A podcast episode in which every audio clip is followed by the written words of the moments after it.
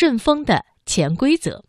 曾经有一个很火的帖子爆料顺丰快递，是这样说的：刚才顺丰的快递员在我们公司发飙了。快递员这么说：“我一个月的工资一万五，会为了你这两千块钱的礼品丢这个饭碗吗？”整个公司一片寂静，很多人把它当段子看，但这是真的。顺丰的高工资是业界出名的，一般递送人员月薪都在三四千元，但在顺丰五六千很平常，有经验的一万也不算高，月薪一万五也不算特别。你可能很好奇，一个跑腿送快递的，怎么一个月可以挣到这么多钱？顺丰的模式，我简单总结为：给一个高中生发硕士的工资，干小学生的事儿。为什么呢？这还是要回到王卫的身上。大家都知道，顺丰是个民营快递公司，最早发家在珠三角，靠在香港和广东之间帮人夹带包裹、商务信函、合同等送快件起家。那时候电商还没有这么发达，所以呢，顺丰的全名叫顺丰速运。顺丰的快递业务也早已走出了珠三角，遍布全国主要的一二线城市。二零一三年，顺丰引入了三家投资机构，按照外面的估值，这家民营快递一哥现在的估值应该超过三百亿了。这样想想，快递员一个月挣一万五也不算多吧？其实一个月一万五是一个含糊的说法。因为顺丰的快递员是绩效提成工资，上不封顶，真正挣得多的，据说四五万的都有。听了这个，是不是你都想去送快递了呢？王卫的物流帝国说到底就是这些快递员拼了老命，一个个包裹送出来的。那么，王卫究竟有什么法子让这些快递员如此忘我的工作，而且服务口碑还不错呢？有两把刀，也是我们的口号，叫人性。破坏性，我们用这两把刀来解读一下王卫。其实，在顺丰发展的早期，很多人对顺丰模式是有质疑的，甚至不屑一顾。说不屑一顾都是好听的。十多年前，甚至还有一种声音说：“顺丰是快递公司吗？这不就是一个老鼠会吗？”为什么王卫会遭到同行的如此排斥呢？因为他做了一件在当时看来石破天惊的事情。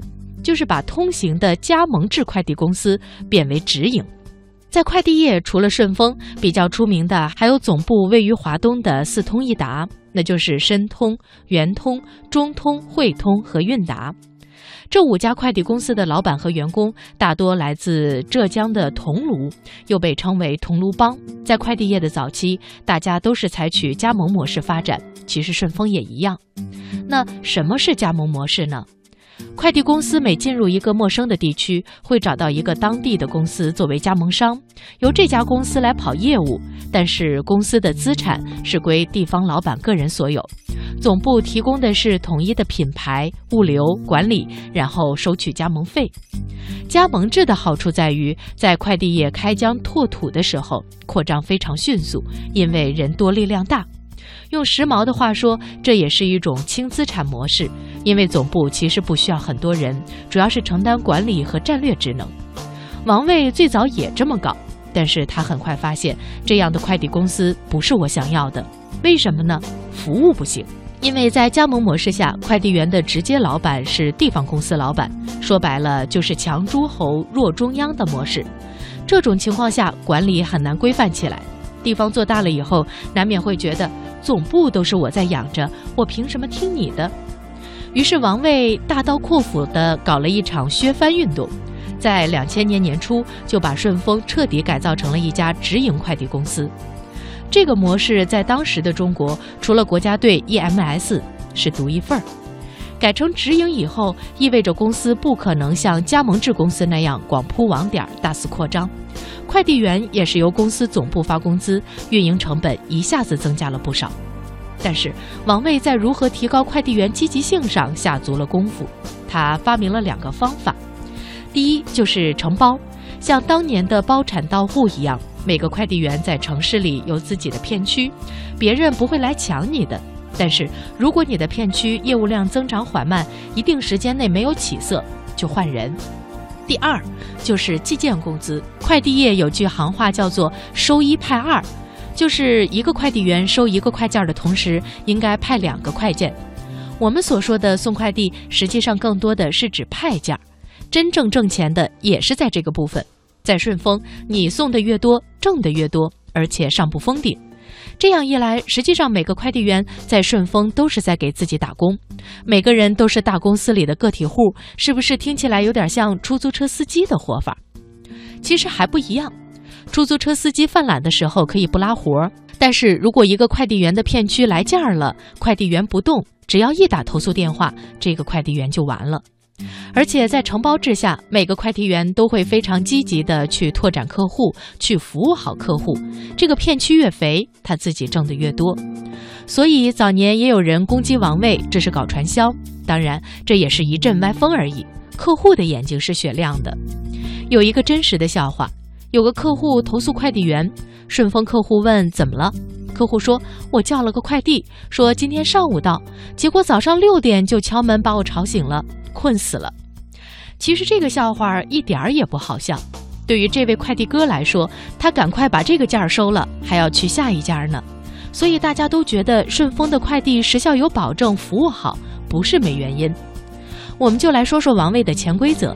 这个钱呢是金钱的钱，其实就是天下武功，唯快不破。第一，速度快。这些年，特别是电商发达以后，快递业的价格战也是很厉害的。但是顺丰又搞了一个破坏性的价格战，是吧？你们玩吧，我不玩。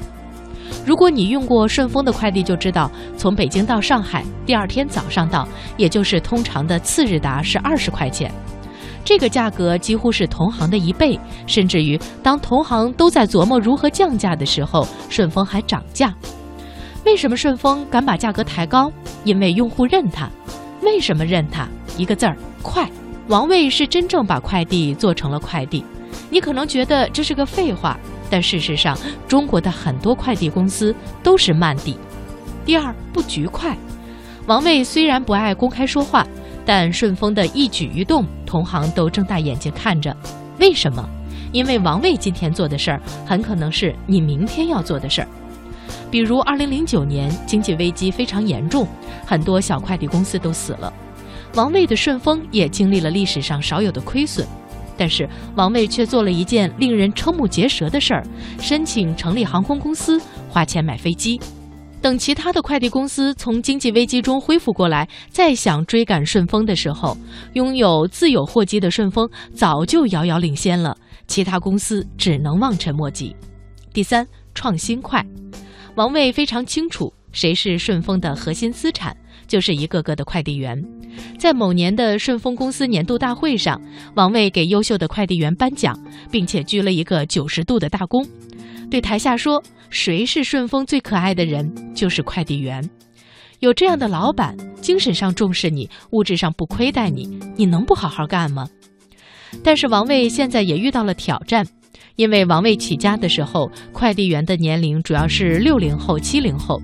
现在九零后都出来混了，老快递员年龄越来越大，但是九零后愿意当快递员吗？愿意低声下气的去服务好客户吗？这是一个大问题。顺丰虽然发展很快，但却从来不希望他的老员工掉队。做电商就是转型寻找出路的举动，无论是自己还是团队，无论是宏观还是微观，总能先人一步。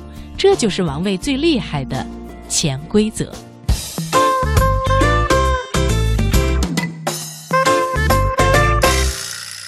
接下来我们要请出的这位创业者，他的名字叫杨哥，他是一个连续创业者，创业的前七次都失败了，但幸运的是第八次他成功了。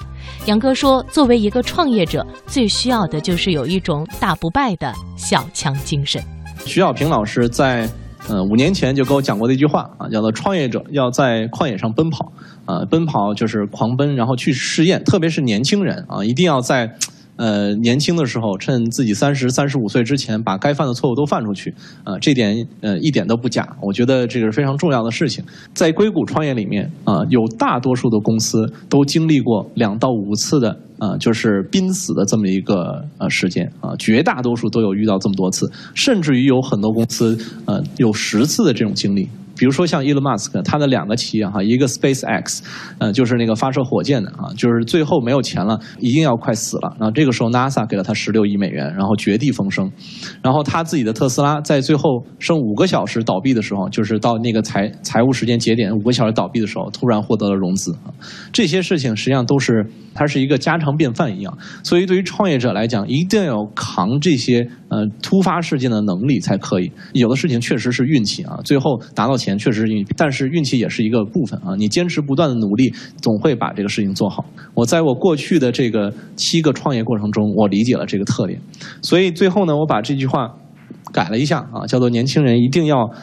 学会摔倒之后爬起来，爬起来继续再跑啊！对，就就像咱们看小时候看过很多心灵鸡汤的电影和动画片一样，要有不死小强的能力。这个实际上是这个作为创业者非常重要的一个特点啊！我在摔倒的时候，我就经常拿出来这些动漫和这些电影来去给自己洗脑。当时我从零四年、零五年的时候就觉得，哎，这个环境已经很不错，所以我就决定。开始创业啊，最开始都是轰轰烈烈的，觉得特别好。其实呢，发现哎，每一件创业都是非常非常困难的啊。因为创业这条思路，你运营你创业的这个生活是跟你运营一个正常人的生活完全不一样。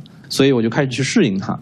那么在这个过程中，这个十年多的过程中，我创了这八家公司哈，就是前面是七家失败，最后转型做投资，建立第一个创业叫做呃 Tism Lab，就是做数值模型的这么一个创业。这个是我一个入手点，我知道哦，原来。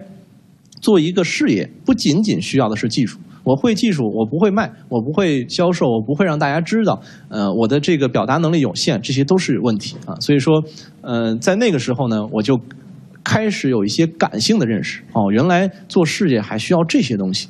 我虽然做了很高兴，做了一年多，这个网站就就快要关闭了。第二个创业，我就开始了非常这个正规式的，我自以为很正规式的一种创业，就是这个中医检测，叫做 Automatic Thermal Analysis，就是 ATA 自动化热像成像系统的这么一个东西。曾经一度非常引以为豪，就是我们自己申请下来了国家的发明专利。